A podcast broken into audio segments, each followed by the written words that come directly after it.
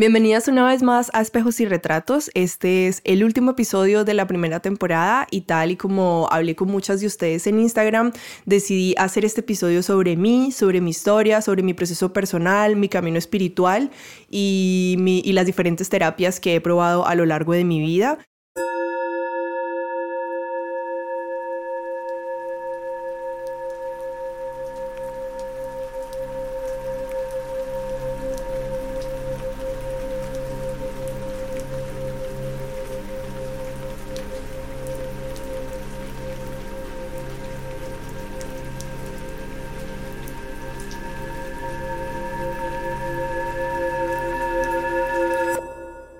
Para esta ocasión traigo a mi amigo Paolo para que nos ayude a mediar y hacer la entrevista que está compuesta por muchas de las preguntas que ustedes dejaron a través del Instagram. Así que sin más, le doy la bienvenida a mi amigo Paolo. Hola, ¿qué tal? Eh, gracias por, permitirme estar una vez más acá. Estoy emocionado de estar del otro lado de la locución y, y saber que eres tú ahora la que está dispuesta a contar su historia. Creo que es lo que nos tiene más interesados a todos para ver cómo, cómo ha sido tu camino, cuál ha sido tu proceso, cuál ha sido lo que te ha llevado también a tener, eh, darle un espacio a ese proyecto tan lindo que nos ha inspirado a mucha gente.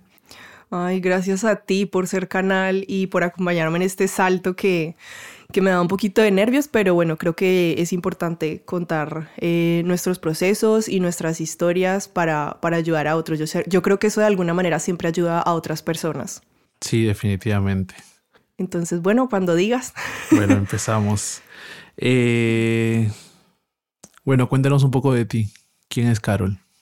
Uf. En general, como quién soy yo en general, ¿sí? Sí. Bueno, em, siempre me parece súper compleja esta pregunta porque creo que, que es muy difícil definirse uno mismo, ¿no? Porque pareciera de alguna forma limitarse pero creo que lo que mejor me define es que soy una persona muy curiosa, eh, soy una persona a la que le gusta mucho mirar para adentro, soy una persona que está como full comprometida con sanar, eh, sanarse a sí misma y si de paso puede ayudar a otros también, estoy muy comprometida con ello. Y sí, creo que sobre todo soy una persona muy curiosa, es como lo que más ha marcado mi vida eh, en todos estos años. ¿Qué te, qué te dedicas? ¿Qué, lo, qué es lo que haces?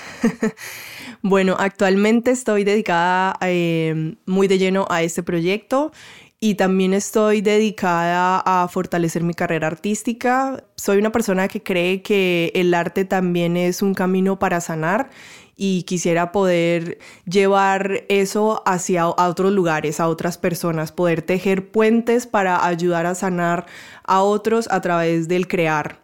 Entonces estoy en ese momento muy comprometida con eso y aparte de eso, pues estoy constantemente estudiando diferentes cosas, ¿no? Entonces, actualmente estoy estudiando Reiki, Tarot, estoy estudiando con un curso de milagros, estoy estudiando Tantra y constantemente estoy leyendo y me estoy informando, soy muy inquieta y tengo como una sed y unas ganas de crecer, de evolucionar, de ayudar, que creo que busco todo el tiempo cómo tejer puentes entre todas esas cosas que me movilizan para conectar a otros, para ayudar a otros.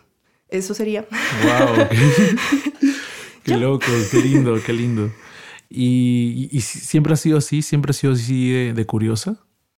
Mm, sí, mira que cuando estaba pensando en esta entrevista, pienso mucho en la Carol adolescente y la Carol pequeña y desde que tenía como 8 o 9 años empecé a indagar mucho como en, en, qué había, ¿no? En qué, en qué pasaba eh, más allá de lo visible. Entonces empecé a buscar libros de magia, de metafísica, eh, tuve como libros de de Rosacruces en mis manos, como que era súper curiosa y de alguna forma tenía, no sé, la facilidad de que se me atravesara mucha información y muchos libros, así como fuera, entre comillas, de lo normal, que me permitieron como ir abriendo mi mente. Entonces también, por ejemplo, recuerdo que cuando era adolescente alguien me prestó unas cartas de la baraja española y empecé a leer las cartas de una forma súper intuitiva.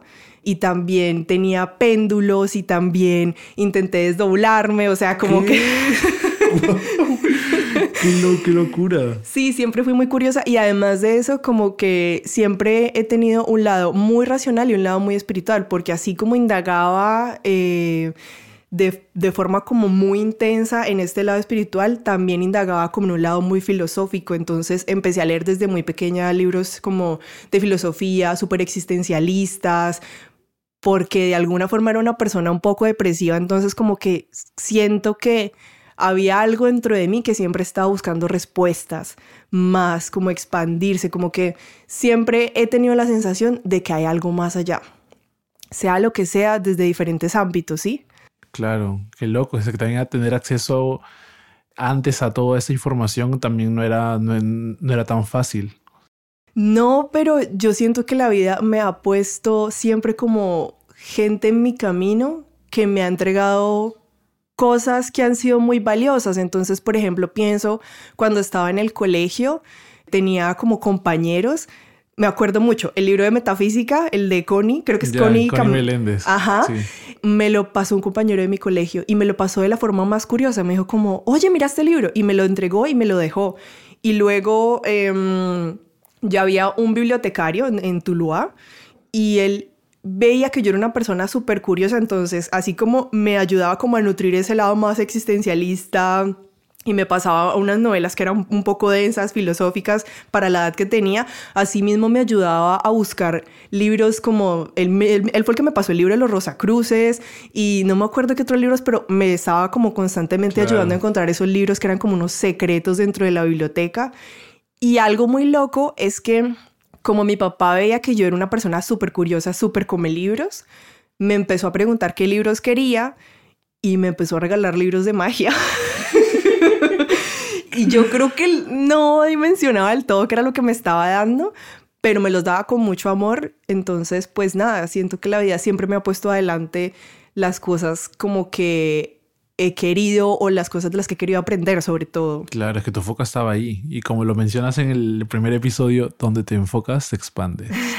que me quedó en la cabeza todo ese tiempo y claro, cuando lo mencionas y cuentas un poco cuál ha sido tu trayectoria y cuál ha sido tu acercamiento, es que es así, cuando uno lo pide, cuando uno quiere respuestas, te llega y qué lindo que eso, eso haya estado a tu alrededor, como que ha habido ese apoyo de alguna forma inconsciente de que tú sigas descubriendo qué, qué más hay, ¿no? Sí, sí, sí, la verdad es que me siento muy agradecida por eso. Qué bien, es que sí, se te nota mucho esa, esa niña curiosa con hambre de, de, de saber más. Sigo siendo esa niña curiosa total. Qué lindo. Y cómo, hablando de, niñas, hablando de infancia, ¿cómo ha sido tu proceso de, evolución como niña? Hmm. A ver, mm, yo creo que tendría que contarte un poco cómo, cómo fue mi infancia para poder como hablarte de mi propio proceso. Y para contarte sobre mi infancia, yo necesito como devolverme unos pasitos atrás y contarte un poco de dónde vengo, ¿no? Porque eso explica muchas de las, de las formas y explica también el marco bajo el que yo fui criada. Bueno, primero, mi familia materna es una familia como que tiene muchas historias de abusos sexuales. Es una familia donde las mujeres han tenido como unas vidas muy complejas, muy atravesadas por la violencia intrafamiliar. También hay como mucho dolor mal gestionado. Mi familia materna también tuvo como cuando mi mamá y sus hermanas eran pequeñas como mucha escasez económica. Mi abuelo era, era una figura muy compleja, él ya no vive, pero fue una figura muy compleja dentro de esa historia familiar porque él era alcohólico y él tenía, él era un abusador, entonces él, abusado, él abusó tanto de sus hijas como de algunas de sus hermanas y de otras personas. Entonces era como, es una historia fuerte, es compleja porque hay mucho dolor sin tramitar dentro de esa familia y por el otro lado también hay otra especie de dolor sin tramitar, que es que por ejemplo em, mi familia paterna, fue criada por una abuela, que es mis abuelas tenía en este caso, que era una mujer que había sufrido una pérdida muy compleja, había tenido que levantar a sus hijas, a sus hijos y a sus hijas eh, sola, tuvo como una vida muy precaria y eso la convirtió en una mujer como muy exigente y muy violenta. Entonces, como que mi papá y sus hermanos fueron criados bajo esta violencia y bajo este lema de la letra con sangre entra. Entonces, pues eso hizo como que de alguna forma, desde los dos lugares desde donde yo vengo, la violencia sea algo muy normalizado, sea, como un lenguaje del amor muy torpe, ¿sí?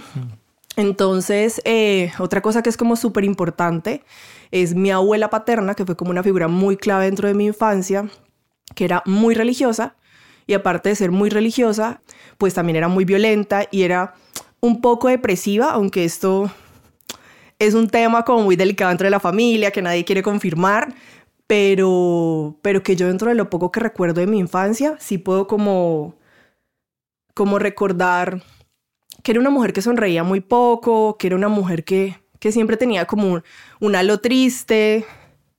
Sí, no sé, entonces, bueno, venir de estos dos lugares con tanto dolor, con una historia tan compleja, con tanta violencia, pues lo que hizo fue que generó un matrimonio de dos papás muy jóvenes que terminó en un fracaso muy rápido.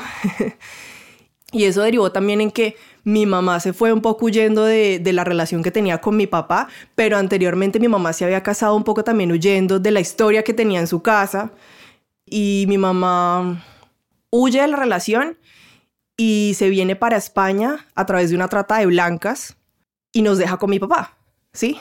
Entonces, nosotros crecemos con un papá que una vez el matrimonio se rompe, se quiebra, se deprime, porque para mi papá, de alguna forma, su autorrealización estaba en crear una familia, ¿sí? Mm. Entonces, cuando a él se le derrumba este sueño de la familia que él tenía súper idealizado, toda su vida se rompe, se viene muy abajo y entonces él nos lleva, o sea, nos vamos todos a vivir con mi abuela paterna y él se mentaliza como a mm, generar los recursos para la casa, pero se vuelve un padre como emocionalmente ausente, ¿sí? Papá nunca estaba, nunca me faltó nada y se lo agradezco un montón. Yo, o sea, en este momento no tengo ningún rencor hacia ninguno de mis papás. Pero, pero claro, fue muy difícil, uno desde pequeño como que interpreta esto como un abandono, un doble abandono, mamá se fue, papá no está, estoy con mi abuela, mi abuela fue de alguna forma mi mamá, pero era una figura que aunque yo amaba muchísimo, era mi lugar seguro, era muy violenta. Entonces mi infancia estuvo muy marcada de muchos golpes, de mucho dolor, de mucha sobreprotección también, porque mi abuela era una mujer que había perdido a varios hijos y en especial había quedado muy marcada por una historia de una hija que ella perdió cuando era muy pequeña. Y es que, a ver, ¿cómo te cuento esta historia? Mi abuela se sentía mal. Ellos vivían en un pueblo cerca a Tuluá. Se sentía mal y le pidió a alguien que la llevara al doctor y dejó a la niña en la casa, pero en la casa había como una fábrica de, de velas casera y la niña cayó sobre una tina hirviendo de parafina mientras mi abuela se había sentido mal y había ido al doctor. Entonces la culpa la carcomía tanto que de alguna forma como que siempre tenía miedo de que a nosotros también nos pasara algo, ¿sí? Como que ese dolor no gestionado de ella lo proyectaba sobre todos y era como su forma muy torpe de amar, ¿no? Entonces, pues claro, fue una infancia muy violenta, padres muy ausentes, además también creo que fue una infancia muy confusa. Yo recuerdo muy pocas cosas de mi infancia y con los años, o sea, ya ahora grande empezaba a recordar más porque hice un trabajo, hice un proyecto artístico alrededor de eso. Pero era una época muy confusa porque de las pocas cosas que yo recuerdo era que la figura de mi mamá era como como, como esta película de encanto de Nadie habla de Bruno, pues nadie hablaba de mi mamá y lo que se hablaba de mi mamá eran un montón de especulaciones y unas cosas como súper locas. Entonces fue una infancia muy rara, muy solitaria, muy dolorosa. También como que todo el tiempo yo me sentía como, como un bicho raro también dentro de la familia, porque la familia de mi papá es una, como una familia muy configurada, todos tenían como el papá, la mamá, los hijos, y nosotros éramos como esa ruptura dentro de la familia que de alguna forma chocaba, nadie sabía muy bien cómo tratarnos ni qué hacer con nosotros, entonces era, era raro, era, era complejo, y ya hacia el final de mi infancia se muere mi abuela. y eso remueve muchas cosas en mí. Para mí esa muerte fue como... Fue muy difícil, fue muy difícil tramitarla. Yo me acuerdo que los tres días después de que ya se murió, yo me la pasé llorando y yo entré como en un shock así súper fuerte. Y de alguna forma yo creo que era porque para mí era como un tercer abandono, ¿sabes? Sí, como porque ella se ha convertido en mi mamá en ese momento, en la figura materna. Y que ella se fuera fue como, no, ya ahora sí estoy sola, me jodí, ya no tengo ningún lugar seguro porque yo no me sentía tan cómoda con la familia de mi papá. Mm. Entonces, claro. sí, más o menos por ahí va. A, pesar de, la violencia que te mostraba tu abuela, ¿aún la considerabas como un, lugar seguro? O sea, ¿cómo, ¿cómo era eso? A ver, es que si tú creces en un lugar rodeado de violencia, pues tú no conoces nada más, ¿sabes? Como que si, es, si esa es la forma en la que tú creces, en la forma en la que te tratan, tú no conoces nada más, entonces cualquier gesto que ya no tuviera violencia, que, claramente también tenía gestos que no eran violentos, sino que eran como más de cuidado, pero era muy torpe porque ella era una mujer muy tosca, que le costaba ser como eh, suave o sentimental o todo esto, pero aún así tenía ahí como una pequeña calidez. Y esa pequeña calidez pues fue lo único que yo conocí cuando era pequeña, ¿sí? Era lo más cercano que yo tenía como a una mamá, entonces pues si es lo único que conoces, pues te, adaptas a eso de alguna forma. Yo me di cuenta que no era normal, sino hasta que ya estaba muy grande, ya no vivía mi abuela, ya había empezado un montón de cosas. Qué fuerte. O sea, pero esa forma de condicionamiento del amor, del calor que recibías de tu abuela, ¿cómo crees que ha impactado luego de, o sea, cómo crees que ha impactado en las interacciones que tenías con la gente o en la forma como tú te relacionabas después de la muerte o cuando ya estabas eh, adolescente, que es donde creo que llegamos a esa conciencia de, mm, de todas esas revoluciones de emociones que tenemos, ¿sabes? Pues eso lo que generó fue como una adolescente muy dura a la hora de relacionarse, una persona que condicionaba mucho su amor de acuerdo a si las personas se portaban eh, bien o no con ella, ¿sí? Bien dentro de lo que ella consideraba que era bien. Entonces era también una especie de fritera interna de, es que la gente se tiene que comportar conmigo de X o Y forma. Y si no lo hace, entonces ya no lo quiero, lo castigo, no lo quiero ver, me alejo. Y eso me llevó a que yo tomara decisiones muy radicales en la forma de vincularme con otros, a que cortara muchas amistades, a que me volviera súper distante y súper fría con la gente de repente. Y me costó muchísimos años reconfigurar eso. Claro, es que... Mm. Qué fuerte. y, y o sea, pero tú eras consciente de eso, o sea, tú eres consciente de que, era, que eras fría, que eras dura, con, o sea, que de alguna forma condicionabas también el amor que tú dabas. Mm, yo creo que eso fue como un proceso gradual porque, claro, en mi adolescencia yo, yo lo viví de alguna forma normal, torpemente, o sea, aunque me incomodaba mucho, que era como lo que conocía. Pero ya una vez como que empecé a entrar a la universidad y empecé a tener otro tipo de conflictos, me lo empecé a cuestionar, pero me costaba mucho como terminar de hacer un cambio porque no tenía las herramientas. Entonces siento que sí había como una sospecha, pero no fue sino por allá como hasta los 23 años que empecé como de verdad a tratar de cambiar esa forma, como a sanar, a resignificar. Y yo siento que realmente terminé de hacer el clic y de entenderlo este año, marica. ¡Ah! y ahorita más adelante te cuento en qué momento fue. Más ahí. Sí. Wow, qué fuerte. O sea, de todo lo que me has contado es como una revolución de eh, dura de emociones porque al final no, no, ha habido como que algo que te ayude a gestionarlas. Como que siento que toda tu infancia ha sido siempre de condicionamiento, siempre ha sido de, de alguna forma, no sé si podría decirlo, manipulación para poder obtener algo. ¿Sabes? Como... O sea, por más que tú digas que el ambiente ha sido un poco, de, un poco violento, un poco áspero, un poco frío, creo que de forma primitiva nuestro, nuestro cuerpo, nuestro alma busca el calor, busca el amor. Entonces, al tenerlo en ciertas, ocasiones, también nos programan a que debemos actuar de esa forma también. Claro, sí, sí, sí, totalmente. Y siento que esa misma búsqueda de amor me llevó de alguna forma como cuando ya era más adolescente y estaba más en la universidad, como colegio, universidad, a buscar de forma desenfrenada amor por fuera de mi familia, ¿sí? Entonces como que no sé, tuve como muchos vínculos así fugaces, probé muchas cosas y como hay un dicho que, a mí me parece que tiene muchísimo sentido y es que cuando uno está como muy vinculado como a estar buscando como experiencias con las sustancias, uno está buscando a Dios. Entonces yo siento que yo también como que tuve una vida muy excesiva de, de drogas, buscando a Dios, buscando ese amor, buscando sentirme parte de algo. Sí. claro, a ver, yo tengo una pregunta que es como que al final de todo lo que hemos pasado, de todas las heridas, de todos los traumas, siempre hay algo que que es como nuestro nuestro talón de Aquiles. ¿Qué fue lo más duro que has podido experimentar en tu infancia? Mira, lo más duro que yo experimenté en mi infancia es un recuerdo que como que desbloqueé hace dos años. y es que, claro, yo hice un proyecto artístico alrededor de mi infancia y como yo no recordaba nada, yo tuve que empezar a hacer como una búsqueda, a entrevistar a mis familiares.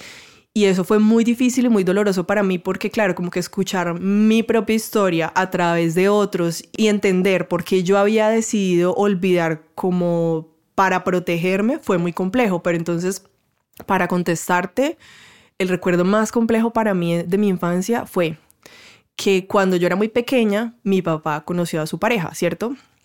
Yo de alguna forma siempre supe que era necesario que él volviera a configurar una familia, ¿sí? Pero también de alguna forma yo siempre me sentí excluida de esa nueva configuración. Cuando yo era muy pequeña, como tenía cuatro años, cinco, él consiguió una nueva pareja y él empezó como a intentar de nuevo reconfigurar pues otra vez su familia. Y era muy compleja la relación con esta pareja porque era una chica muy joven y a ella le costaba mucho hacerse la idea de que él ya tenía dos hijos. Mi papá igual también estaba súper joven, pero entonces para ella era como como que ella sentía que no era tan posible volver a configurar una familia si nosotros estábamos ahí de por medio. Eso luego fue también un problema muy complejo a lo largo de nuestra vida, pero mi recuerdo más doloroso fue que yo era súper pequeña, mi papá era muy dedicado a como ayudarme a alistarme para ir al colegio. Yo tenía como cinco años. Mi papá se levantaba, me calentaba agua, me planchaba el uniforme, me vestía, o sea, como es así como con mucho mimo y mucho amor. Y claro, dentro de todo ese entorno como tan violento y tan complejo, pues ese gesto era como... ¡ah! Porque igual cuando mi papá lograba como ser cariñoso, que le cuesta todavía un montón, era como, ay, sí, se sentía súper bien. Y me acuerdo que un día ella llegó y le dijo que él ya no debía hacer eso por mí, que yo era muy grande y que era muy raro que él hiciera eso por su hija.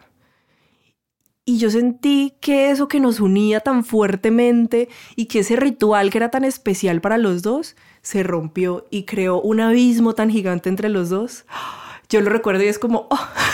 No, lo sentí yo. Sí.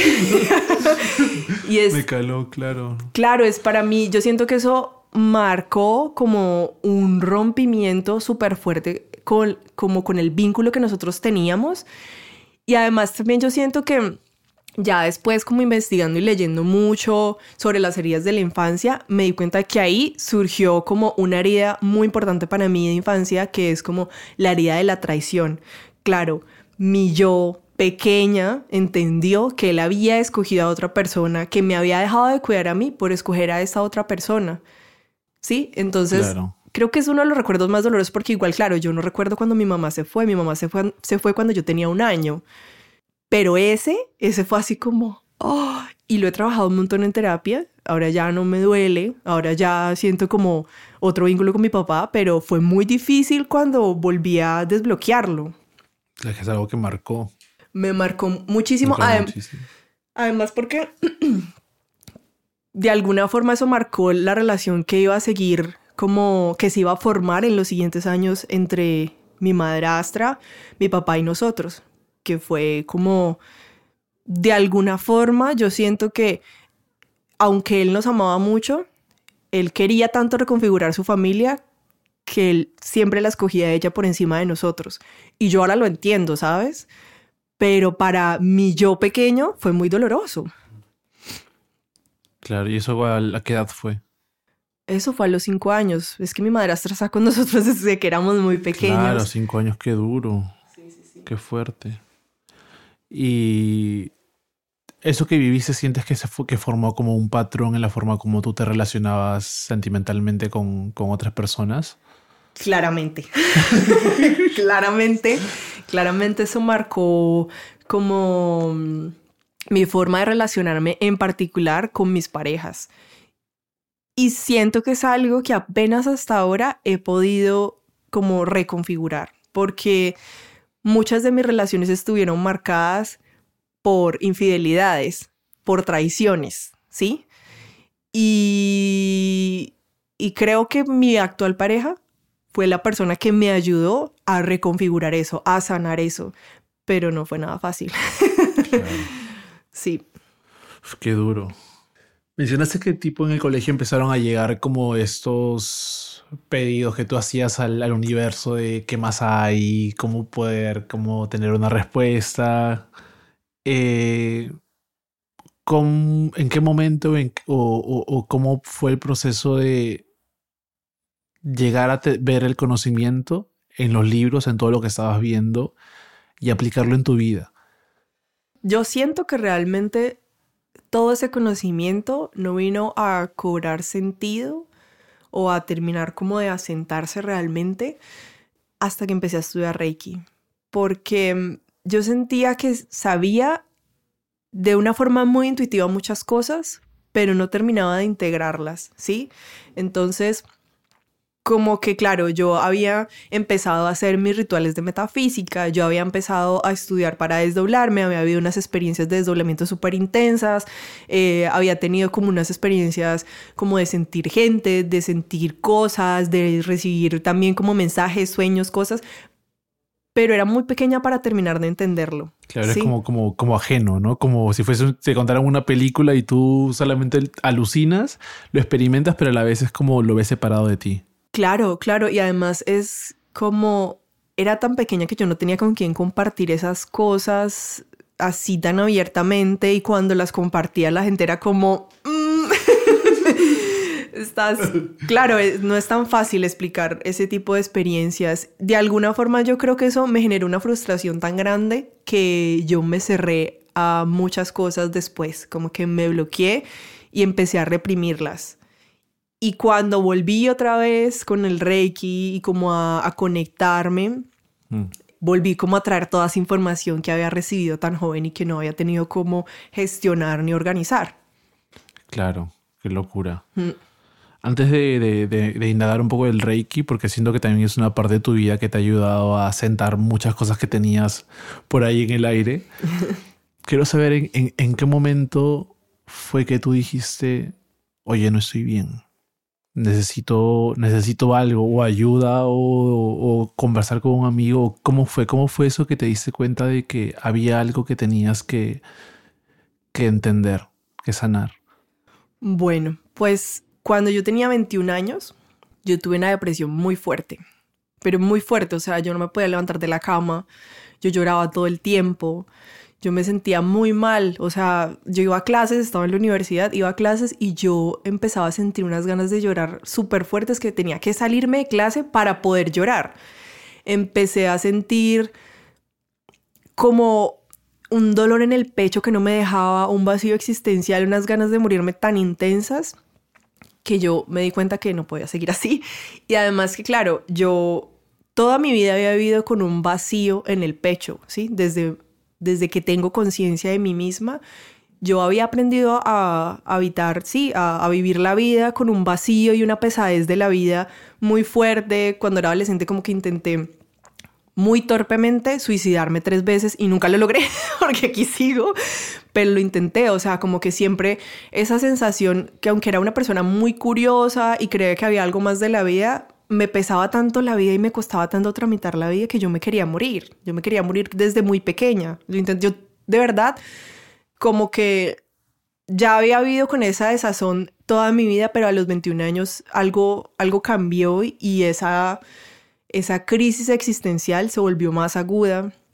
Y fue ahí donde tuve mi primera experiencia como fuerte con, con, ir a buscar ayuda a donde un psiquiatra, ¿no? Entonces ahí empecé, eh, estuve con este psiquiatra, estuve medicada una época, pero, pero claro, como que al inicio la medicación me ayudó un montón porque estaba tan hundida que la medicación me ayudó como a levantarme un poco, a empezar como a, a tener una vida más normal, a poder hacer mis cosas pero había algo dentro de mí que no se sentía feliz de tener que depender de una pastilla para poder estar bien. Y además mm. también empezó a pasar que, claro, yo fui al psiquiatra, el psiquiatra me dio un, diagnóstico muy fuerte, como que yo sufría de trastorno bipolar, depresión crónica y ansiedad, no sé qué cosa, o sea, era como un trastorno así muy... El, el pack. sí, el pack completo.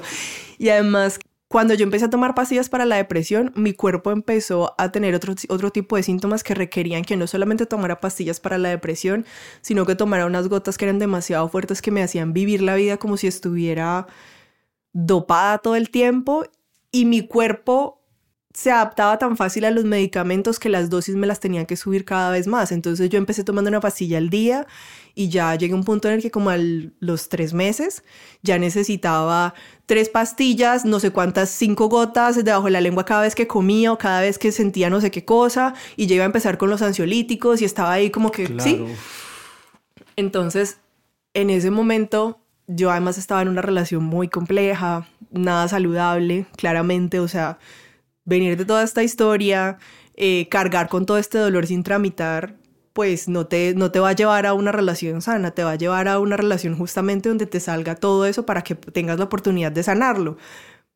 Pero pues era muy difícil, era muy difícil en el estado en el que estaba y, y lo que hizo en ese momento fue que claro, tomé las pastillas, me mejoré, empecé a entender gracias a este psiquiatra que mi historia era una historia compleja, que no era tan normal como yo creía. Bueno, normal es salvando las distancias, como que habían, habían cosas que resolver dentro de mi historia. Eso fue lo que me ayudó a ver este psiquiatra, ¿sí? Pero yo decidí dejar las pastillas. Yo decidí por voluntad propia buscar formas de sanar diferentes porque yo no quería depender de ellas, además porque yo sentía que una parte de mí se moría cada vez que tomaba pastillas, yo sentía como que mi yo, mi creatividad, mi líbido, mi, energía sexual estaba muriendo con esos medicamentos, entonces muy irresponsablemente corté todo contacto con el psiquiatra, dejé de tomar pastillas y emprendí una búsqueda con libros, con otra información diferente que me ayudara como a, entender. Y ahí me di cuenta que necesitaba, que quería sobre todo, no necesitaba, no, quería sanar porque yo sentía que, que quería quitarme ese peso tan denso que con el que había cargado todos esos años y quería una vida más feliz, más ligera. Sí, ahí me di cuenta. Todo empezó ahí. Claro, es como que ahí tomas conciencia de que, claro, eso, está en la maleta. Y hay más cosas que aún no sabemos que pesan, pero están ahí. Sí, sí, sí, sí. Yo quería quitarme ese peso de la vida. Pero... Un momento. Pero claro, igual era, era muy joven y... Y no tenía los recursos tampoco para eh, pagar una terapia o buscar a alguien. Entonces creo que fui, fui un poco torpe y como era tanto dolor que no sabía qué hacer con él, busqué como las salidas fáciles, que fue pues volcarme a los excesos con toda, con toda, pero así de una forma muy desaforada. Y, y eso también me llevó a otro hueco. Normal. ¿Y tuviste, tuviste una red de apoyo en ese momento en que empezaste a ser el psiquiatra, tu papá, tu hermano, tu, un amigo? Mi familia no sabía que yo estaba yendo al psiquiatra. Creo que el único que supo por los lados fue mi hermano, pero yo no quise contarle a mi papá porque yo no tenía una buena relación con mi papá. Yo no empecé a tener una buena relación con mi papá sino hasta que yo migré. O sea, muchos años después fue difícil, fue difícil tener una buena relación entre los dos. Claro. Pues, o sea, estaba llevando todo este proceso sola, prácticamente. La, mi pareja de ese momento fue como quien más me ayudó y fue el que me ayudó a ir a ese psiquiatra porque yo no tenía los recursos y fue quien me mm. acompañó, pero él era otro depresivo, entonces no estaba tan bien acompañada.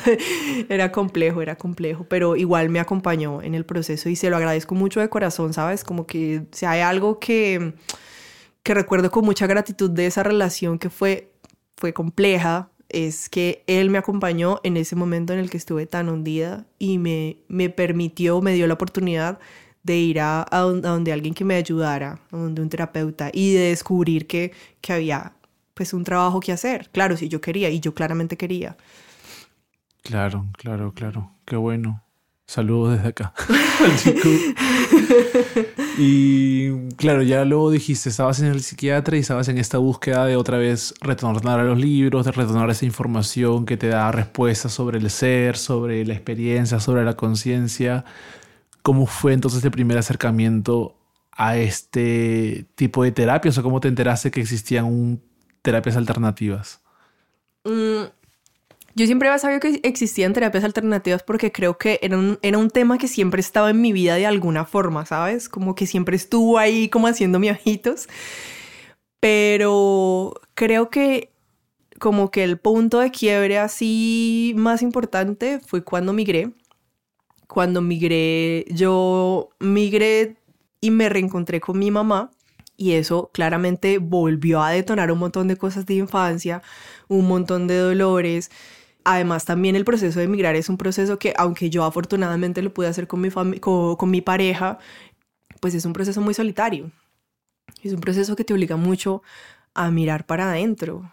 Y las circunstancias en las que yo migré no fueron las más ideales. Y eso me obligó mucho a pasar mucho tiempo sola. Y ahí en ese momento, cuando ya me vi sin la posibilidad de evadirme de nuevo, de ir a buscar los, los excesos a los que estaba acostumbrada, como que empezó otra vez como a sentarse más eso, tuve la oportunidad de ir a un retiro de ayahuasca, tuve la oportunidad de empezar a tomar medicina homeopática porque tuve una crisis como de nervios súper aguda, tuve ataques de pánico muy intensos. Y la homeopatía, las flores de Bach, una terapeuta humanista con la que me encontré gracias a que mi tía me regaló unas sesiones de terapia porque yo estaba de verdad muy mal, la estaba pasando muy mal como que me empezaron a levantar.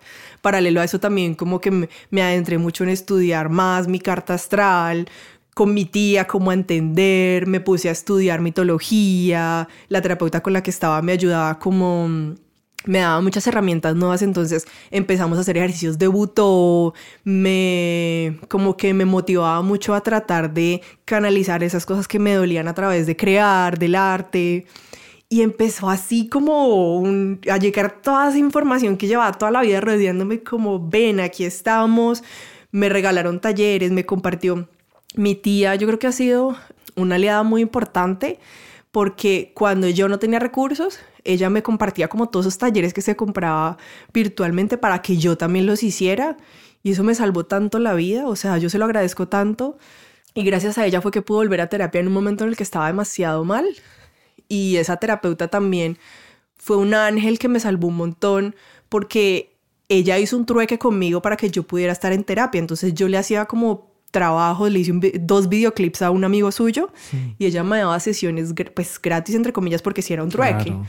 Y esa señora me salvó tanto la vida. Mm. O sea, yo se lo agradezco tanto. Qué hermosa, o sea, la amo. un ángel, un ángel total.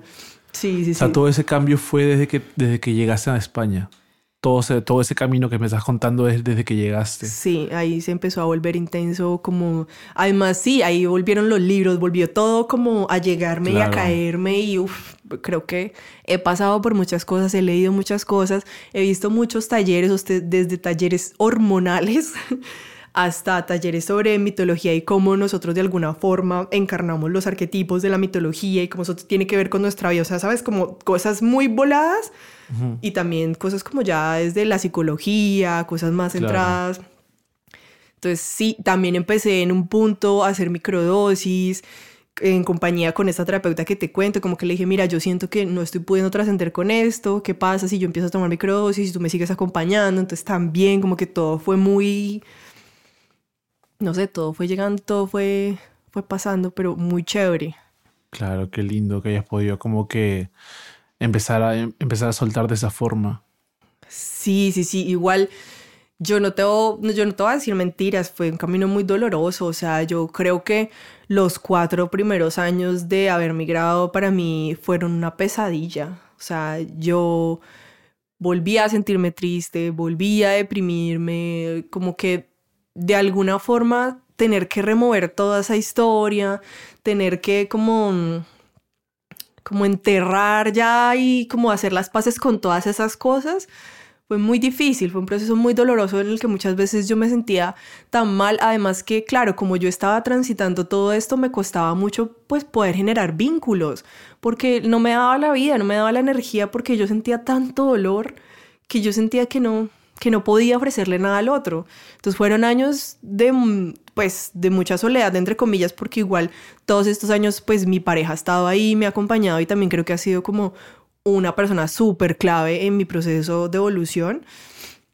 Pero uf, fue, fue, fue un trabajo importante. Claro. Me entiendo porque, claro, es que realmente el, el, entre comillas, despertar es durísimo. O sea, el darte cuenta de todo lo que cargas y el enfrentarte y el trabajarlas y sobre todo el migrar y el encontrarte con tu oscuridad y decir que me quiero matar.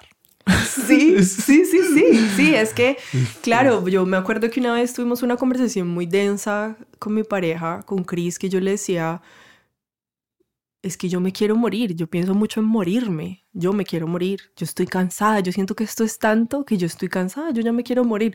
Y él me miraba porque claro, él es una persona que no, que no, no ha conocido la depresión, ¿no? Él, él, vive la vida desde otra óptica, entonces para él era como, como así un momento porque me estás diciendo esto, eso, como, como, como que hago frente a esto. Y uf, fue, fue, sí, fue, fue pesado. como, ¿Cómo sostienes a tu pareja cuando te cuenta eso? Siento que es como un baldazo de agua fría. Sí, bueno, igual él tiene una capacidad de sostener oscuridad, es bien importante. No, el, el, el reoscuro, el maestro de la oscuridad. Aunque no lo parece. Ya, ya, ya es un maestro de luz que tiene una capacidad importante de sostener oscuridad. Sí, Qué lindo. Y bueno, yo quería preguntarte, ya que lo mencionaste, ¿cómo fue el, el, encuentro con tu mamá después de tantos años? Uf, fue tan difícil, bebé. fue muy difícil, pero fue necesario, ¿sí? Digamos que yo, de alguna forma, yo entendí tanto por qué mi mamá se había ido que Empatizaba tanto con su historia y entendía tanto las decisiones que ella había tomado a pesar de que eran decisiones difíciles. Ella siento que tuvo, después de que se fue de, de Colombia, una vida muy compleja los primeros años, marcada de unas decisiones complejas también, como fue muy difícil su proceso migratorio. Yo empatizaba tanto con ella que mm, yo olvidaba que no estaba gestionando el dolor de mi niña interna, ¿sí? Entonces yo había enmascarado ese dolor al abandono de alguna forma porque nosotras teníamos como un vínculo casi que de amigas, ¿sí? Entonces era como, claro, yo entiendo a mi amiga y sé que ella tomó las decisiones que tomó porque las necesitaba tomar, pero yo no estaba tramitando mi propio dolor y cuando yo vine acá fue que me di cuenta de que ese dolor estaba ahí esperándome a carne viva y también me di cuenta de lo importante que era sanar el linaje eh, materno porque como te conté anteriormente, hay historias de mucho dolor, de violencia sexual, de, frustración que siguen presentes y vigentes ahí como y que de alguna forma están atravesando mi vida, ¿sí? Mm. Entonces fue doloroso porque no fue nada fácil, porque creo que también habían como muchas expectativas de parte de ella de cómo debería ser ese reencuentro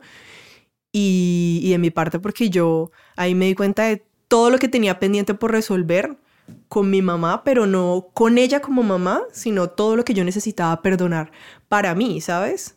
Que creo que a veces mm, uno no dimensiona lo importante que es estar en paz con papá y mamá y todo lo que eso puede afectar la vida de uno, ¿no? Y no, y eso le afecta a uno en todos los sentidos. Entonces, yo hasta este año entendí que hasta que yo no perdonara a mi mamá y yo no hiciera las paces con mi mamá, yo no me iba a poder vincular bien con otros. Y hasta que yo no hice ese trabajo que fue tan difícil, tan doloroso, tan complejo, no pude empezar a vincularme bien con otras personas. De alguna forma yo misma me estaba saboteando constantemente. E, e, es muy duro, es muy duro. Igual con mi papá. Hasta que yo no hice un trabajo de sanación con mi papá, yo no pude empezar como a tener a poder vivir de las cosas que yo quería, a tener mejor relación con el dinero, a tener como la capacidad de sostener los proyectos que quería hacer, a tener como esa, esa disciplina, ¿sabes? Mm. Entonces sí, es muy complejo. Entonces fue duro, fue, yo creo que fue dura para ambos, o sea, ella también vivió una, una experiencia compleja y, y en este momento nosotras no tenemos como un vínculo cercano, pero yo ya hice las paces con eso pero fue muy significativo y creo que fue el último impulso que yo necesitaba para empezar ya a de verdad hacerme cargo de todo, ya dejarme de excusas, ¿sabes? Claro, sí, sí, es que es durísimo poder entender, estar desde la otra posición y luchar con el tema de no culpar, no echar en cara, ¿no? Como... Eh, sí, sí.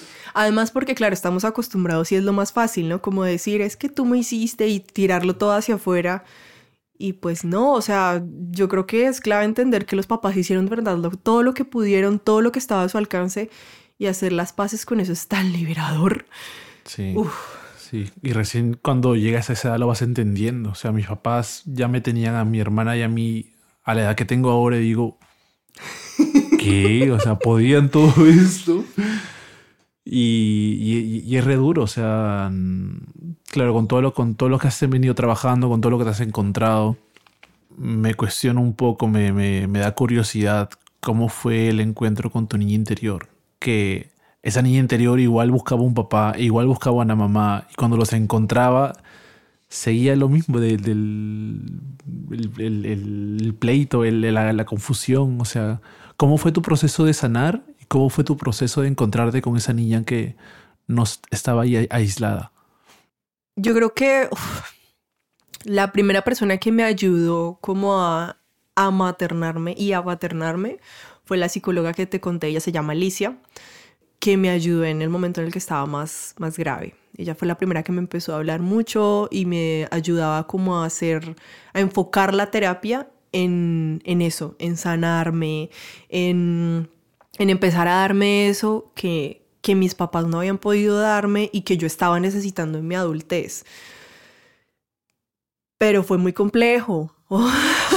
fue muy complejo. O sea, sobre todo que, claro, para el a que yo estaba haciendo esta terapia con ella, yo empecé a hacer este proyecto artístico que te comento y estaba ahí como indagando y dándome cuenta de todo lo que había olvidado en la infancia y dándome cuenta de que toda la vida había sido una niña deprimida, triste, que se quería matar. Entonces era como ver que ese dolor que habitaba en mi día a día era, era mi niña interna que estaba ahí como dolida, fue, fue complejo, fue complejo abrazarlo, fue complejo empezar a hacerse cargo, pero creo que paulatinamente empecé a hacerlo, empecé a darme eso que necesitaba, empecé a ser más compasiva conmigo, porque claro, como mi, mi crianza fue muy marcada como por ser estrictos y por ser duros, pues yo era mi peor enemiga, yo era súper dura conmigo misma, yo no me consentía ni media.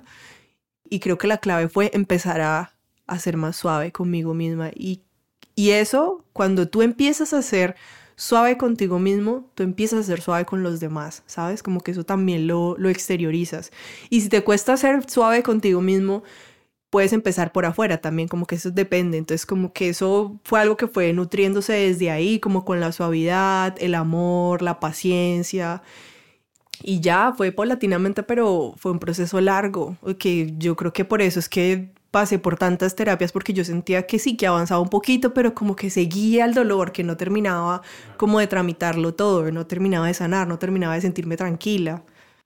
¿Llevas terapias de trabaja tu niño interior? Con esta terapeuta. Con esa. con ella hacíamos Es dura, o sea, la terapia es durísima. Sí. sí Yo llevé una meditación que, claro, te pedían, ahora medita y mira a tu niño. Ay, me desmayé, creo. Porque me miré y dije, qué fuerte, no lo quería soltar. Y luego lo terminé integrando. Y luego me di cuenta que mi niño estaba en muchas cosas, solo que había olvidado que estaba ahí. Sí, mira que ahora que lo dices también, yo creo que mm, mi relación con mi pareja, nosotros decimos que nosotros como que tenemos un vínculo que hace que nuestro niño interior siempre salga a flote, entonces como que nuestra intimidad eh, en el día a día en la casa, es como que nosotros somos dos niños jugando constantemente, ¿sí? Entonces yo siento que el estar con él de alguna forma me recordó que había una niña interior que habitaba dentro de mí que yo creo que yo negaba por eso mismo, porque me generaba tanto dolor pensar en eso y verla, que creo que eso, más hacer las terapias, también tuve esa meditación que fue súper intensa porque yo me acuerdo que yo vi a mi niña y mi niña lloraba, mi niña no paraba de llorar. Mi niña era una niña que todo el tiempo estaba sufriendo. Como que empezar a abrazarla, empezar a decirle tranquila que yo estoy aquí, ven aquí, yo, yo te voy a dar lo que necesites, fue, fue, fue todo un proceso, pero sí, muchas cosas ayudaron a que eso pudiera ser. Claro. Y ya cuando también cuando le, le, enfrentas y la abrazas, hay algo, hay algo que, que, cambia en tu vida actual. Sí. ¿De qué forma sientes que, que ha impactado en tu vida una vez integrada o una vez que tuviste ese encuentro con esa niña interior? Yo creo que lo que más ha impactado ha sido como la creatividad en mi vida, ¿no? Cuando yo dejo a mi niña ser, explorar, descubrir, es cuando más me fluyen mis procesos creativos cuando saco un poquito a la adulta a un lado y la dejo que ella juegue, es cuando más me fluye. Y también yo siento que, mm, que en el gozo de la vida es donde más conecta con mi niña interior, ¿sí? Cuando más estoy gozando, jugando y permitiéndome ser, es donde más conecto con ese ser. Es, sí. Qué lindo. ¿Y, qué, qué proyecto sientes que te saca más esa niña? ¿Qué proyecto que has hecho hasta ahora te ha ayudado a poder trabajar con ella? Mm, no sé, yo siento que en todo lo que hago está, ¿sabes? No como en todas las, cuando bordo y todo, porque de pequeña bordaba en, en, la escuelita o tuve como la influencia de mi madrastra bordando, como que está todo lo que hago con las manos, es mi niña, lo estoy canalizando con mi niña. Claro. Sí. ¿Cómo surgió ese proyecto de, de bordar con fotos? Cuando migré. Cuando emigré también empezó a surgir porque, bueno, no, realmente yo empecé a abordar desde antes de emigrar porque desde pequeña me pican las manos para hacer cosas, es una sensación muy loca, es como que yo siento que necesito hacer, necesito hacer algo físico, ¿sí? Y empecé a abordar yo sola, empecé a ver tutoriales de YouTube y empecé a aprender a abordar y luego dije como, bueno, esto como, como más lo puedo hacer. Y a mí pues la fotografía me gusta mucho, la fotografía de archivo es como que me encanta, tengo colecciones de fotos de, de familias, de gente que no conozco, pero me encanta como que hay un, hay un algo como muy mágico en estas fotos, en el archivo familiar. Entonces me parecía como una gran oportunidad poder mezclar esas dos pasiones y empezar a generar como un nuevo lenguaje, que claro que ahorita igual está súper popularizado, pero para mí es no sé, es, muy chévere, es muy mágico poder hablar. Y además también darle como una segunda vida a estas fotografías que pasan al olvido, ¿no? ¿Y qué segunda vida le has dado a las fotos con las que has trabajado hasta ahora?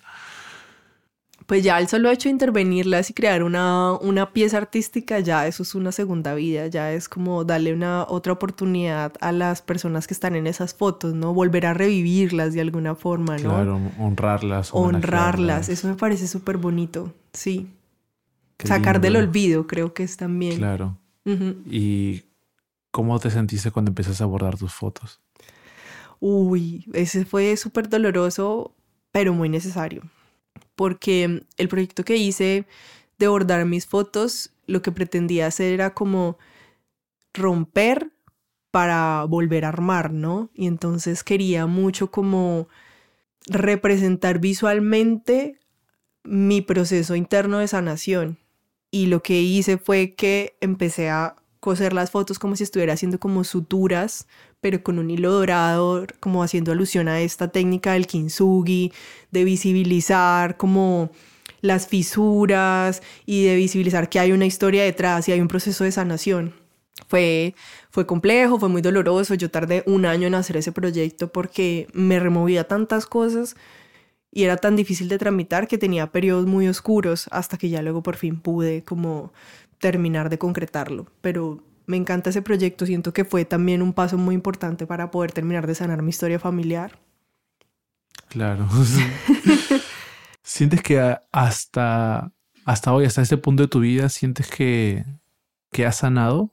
¿O que hay todavía cosas que, que sabes que, existen, pero no es el momento?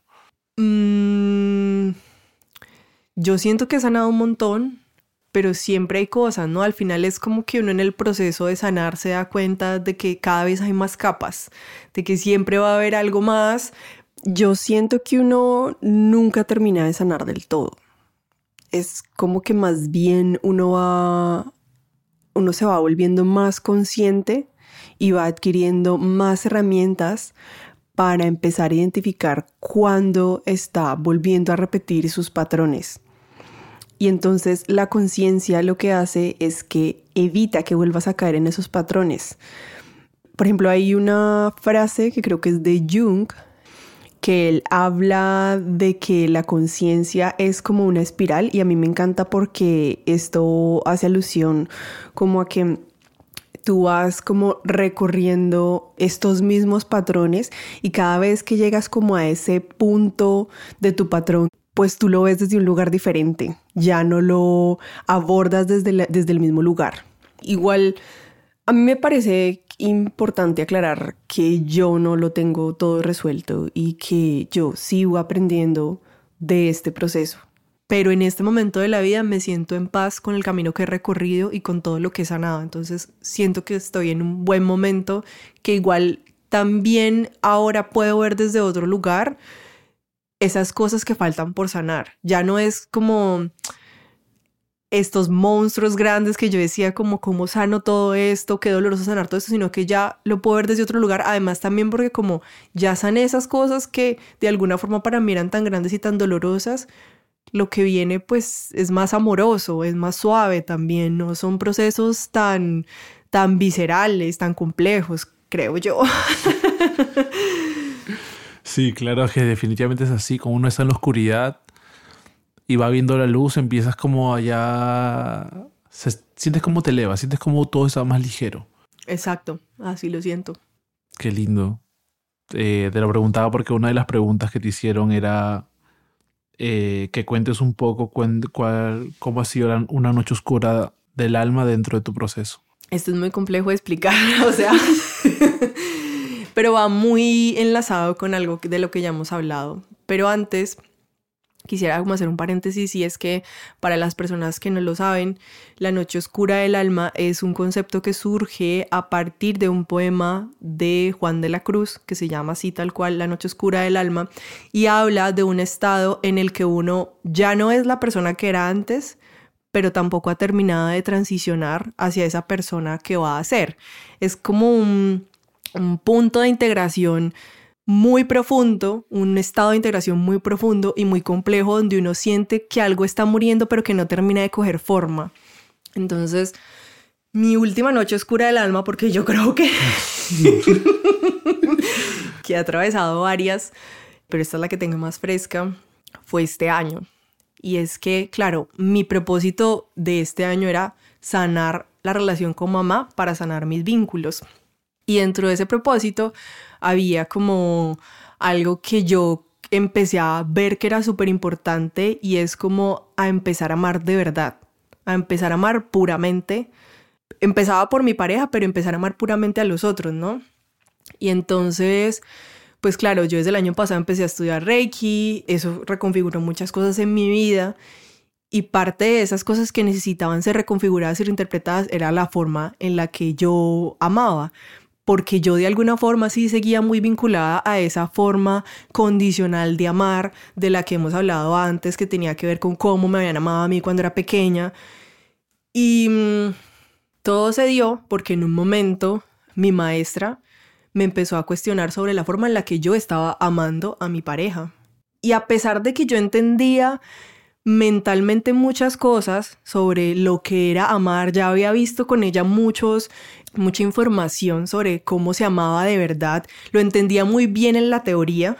Yo no había integrado esa información y no fue sino hasta que ella me dijo en un momento como, es que tú no estás amando, de verdad amas a tu pareja, de verdad quieres seguir ahí, que yo sentí que necesitaba como de verdad empezar a cuestionarme entonces cómo era que yo estaba amando y por qué era que no lo estaba haciendo bien.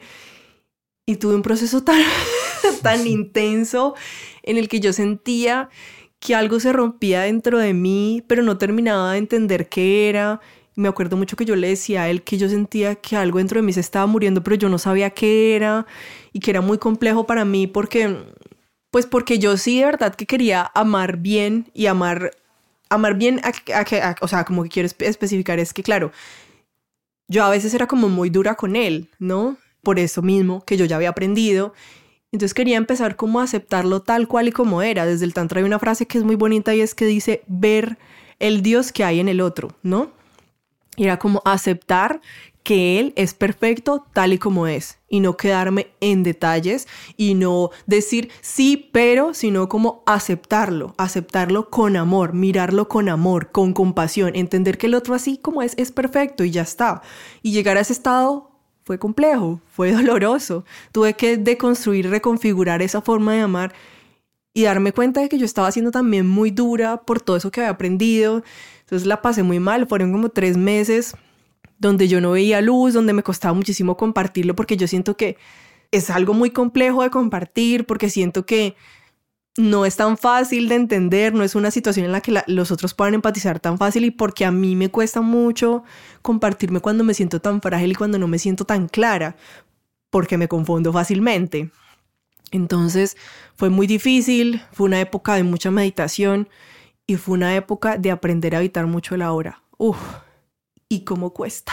¿Cómo evitar la hora en qué sentido? Habitar. Habitar la hora. Habitar el ahora, todo el tiempo. Claro, porque yo sentía que algo dentro de mí se estaba muriendo, rompiendo, y yo no entendía si era porque yo tenía que marcharme de mi relación o si era porque yo me estaba reconfigurando por dentro. Y como no lo entendía, pues lo viví en silencio. Lo viví en silencio, hice todo lo posible por estar en el presente, meditar y sentir esa incomodidad tan fuerte de dejar morir esa estructura que me había marcado tantos años durante mi vida, como que me había marcado y que me había destinado a relacionarme de alguna forma no tan bien, fue, fue pesado. Pero una vez pasó fue como...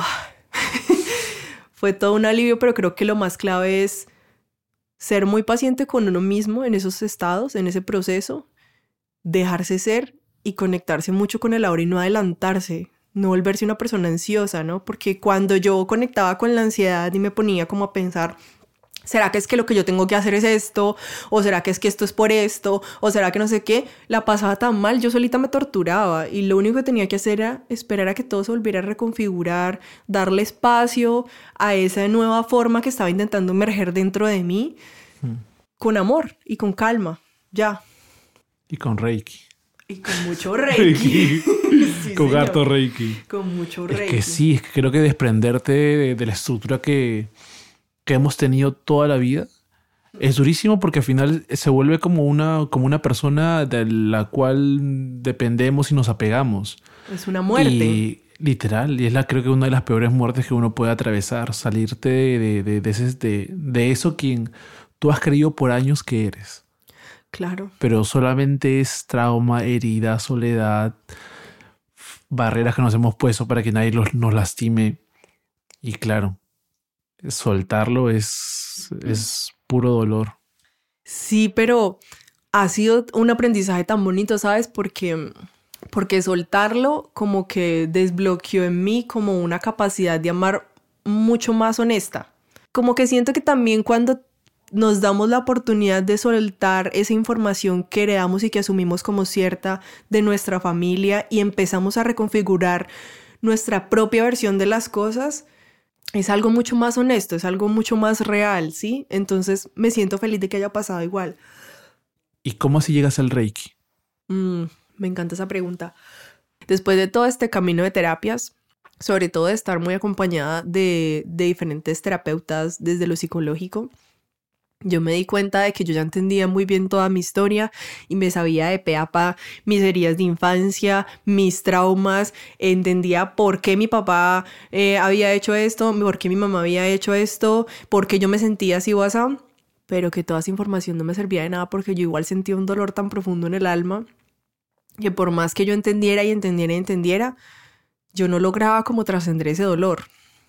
Y lo probé, como que de verdad probé con diferentes enfoques. Probé con, una con esta psicóloga que te cuento, luego probé con un psicólogo que era como más racional y más enfocado en el presente, que es eh, eh, con el enneagrama, luego estuve buscando como una, como una, psicoterapia, una psicoterapia diferente, pero yo me di cuenta de que yo necesitaba salir de mi cabeza que yo tenía toda esa información, pero necesitaba empezar a pasarla por mi cuerpo, a integrarla de verdad. Y empecé con esa búsqueda de, bueno, ahora, ¿cómo paso esa información al cuerpo? Ahora, ¿cómo la integro? ¿Cómo de verdad suelto este dolor que me sigue pesando en el alma? Y afortunadamente me encontré con Miguel.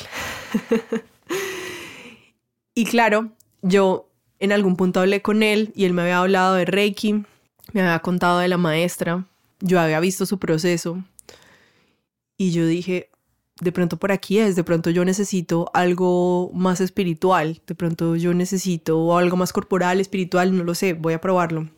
Y me conecté con la maestra. El año pasado tuve la oportunidad de ir en persona a que me, a que me sintonizara eh, y empecé a estudiar con ella y empecé a estudiar un curso de milagros que es, es algo muy complejo de explicar, pero como que empecé a ser consciente y a recordar un montón de cosas que había olvidado también y empecé a darme cuenta que igual era algo que ya había desmenuzado a partir de las terapias y otras cosas, de lo adicta que era el dolor. ¿Sí? Había de alguna forma un miedo a soltar el dolor, porque eso había sido tanto tiempo una parte tan importante de mi vida que no me estaba dejando crecer. Entonces, el Reiki me ayudó a eso, como a dejar esa, esa adicción al dolor, a dejar de permitir que el ego me jodiera y me arrastrara siempre como a esos lugares tan oscuros, a ser más consciente, a meditar más, a vivir más el ahora, a conectarme con el amor, a vivir el amor. Y ha sido una experiencia muy bonita porque yo siento que todas esas terapias que venía haciendo vienen a coger sentido acá. Toda esa información que se me había revelado vienen a terminar de integrarse en este lugar. Y creo que de todo mi proceso, como que este es el momento en el que más en paz me he empezado a sentir con la vida. Y ha sido muy bonito y creo que el Reiki, verdad, fue una clave importante dentro de todo eso. Claro, ya para terminar de asentarlo todo. Exacto. Y para soltar, terminar de soltar ese equipaje, ese dolor, entender que todo es perfecto tal y como es y que y que todos son aprendizajes con amor, ¿sabes? Como que todo lo que me pasó me llevó a ser la persona que soy ahora y que gracias a eso aprendí todas las cosas que he aprendido hasta ahora y que sin todo eso yo no sería la persona que soy. Entonces es como, ¿sabes? Como que gracias, gracias por todo, gracias mamá, gracias papá, gracias vida, gracias todos los maestros que se han atravesado en mi vida, gracias, gracias porque cada uno de ellos ha puesto como un granito para que yo sea lo que soy hoy y lo honro, ¿sí? Mm. Entonces ha sido muy lindo. Qué bello. Gracias. Bellísimo.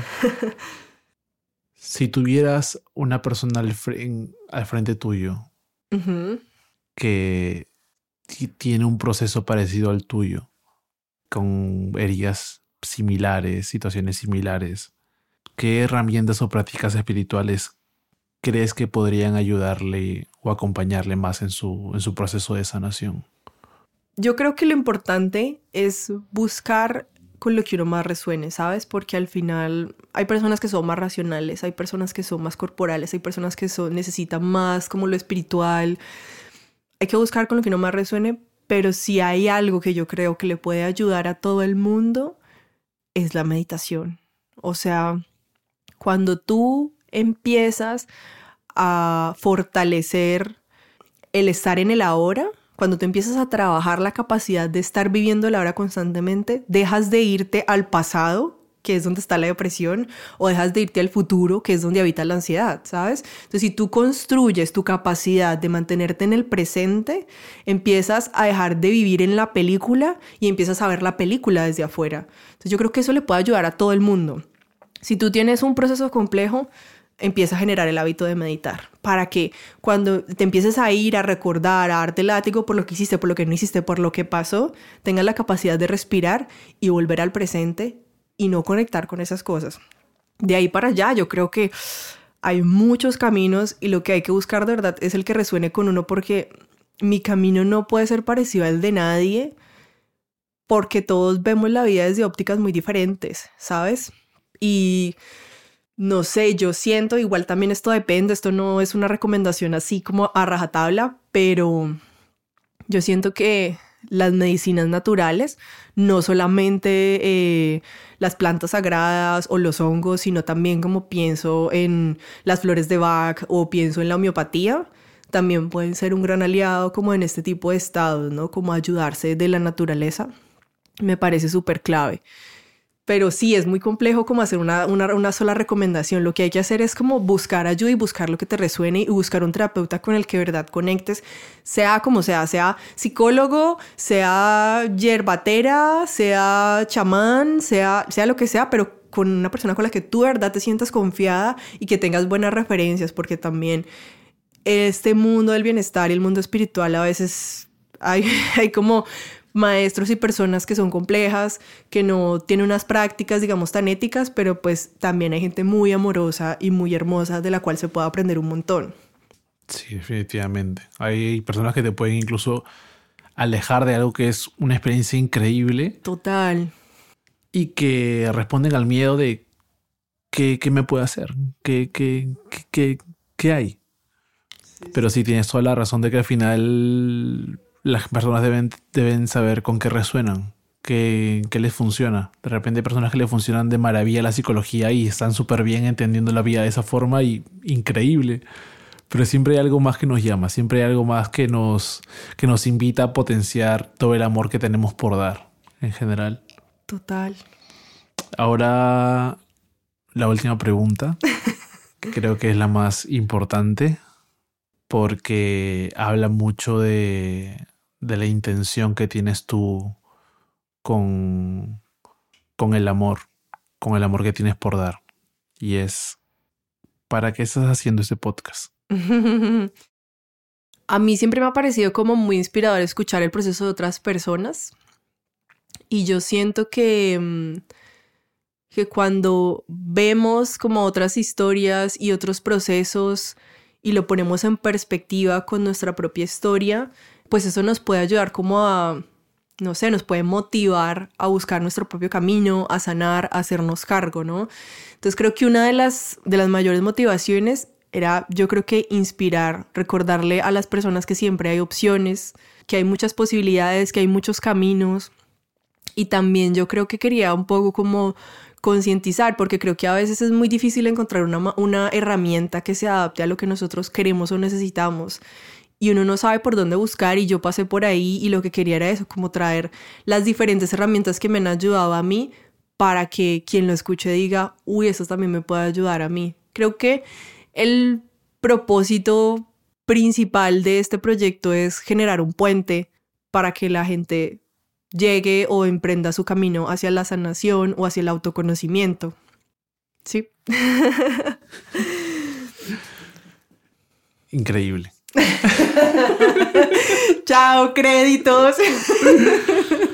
pues nada, con eso creo que te que ya tenemos lisa la, el episodio. Te agradezco mucho por abrirte, por, por brindar ese espacio, por recapitular un poco tu vida, por mostrar al mundo una parte de, de, todos los puentes que hay para sanar, de todos los caminos que hay que al final todos los caminos apuntan a, ti, al ser, al, amor que tienes ahí, escondido. Total. Y qué lindo que te, que te atrevas a hacer eso también, porque sé que eres maestra para mucha gente, eres un puente para muchísima gente, tanto amigos cercanos, tanto amigos lejanos, tanto gente que simplemente dice, oye, ¿y ella qué? Entonces estás despertando conciencia, estás expandiendo la conciencia de mucha gente y me parece vital que le pongas tanto amor a este proyecto, tanta dedicación y muestres una recopilación de todas las herramientas que te han servido hasta ahora y que te siguen ayudando también porque así no sigamos un tipo de terapia específica, siempre nos queda algo que vamos aplicando en la vida.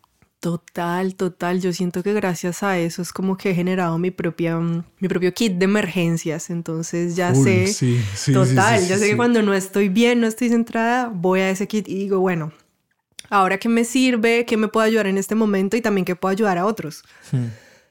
Entonces sí, creo que es, es muy bonito que igual todo ese camino sirva para eso. Qué lindo. Gracias, Carol. Gracias por invitarme. Gracias a ti, bebé. Te amo. Yo a ti. Muchas gracias a todas las personas que me acompañaron en este episodio, a las personas que dejaron sus preguntas a través del Instagram. Recuerden que si tienen alguna duda o sugerencia me pueden escribir por ahí. También les invito a que apoyen mi proyecto, me pueden invitar a un café, les dejo el enlace aquí abajo en la descripción y también lo encuentran en el perfil de Instagram del, del podcast y nos vemos en la siguiente temporada. Recuerden compartirlo con alguien a quien crea que le puede ayudar. Un abrazo.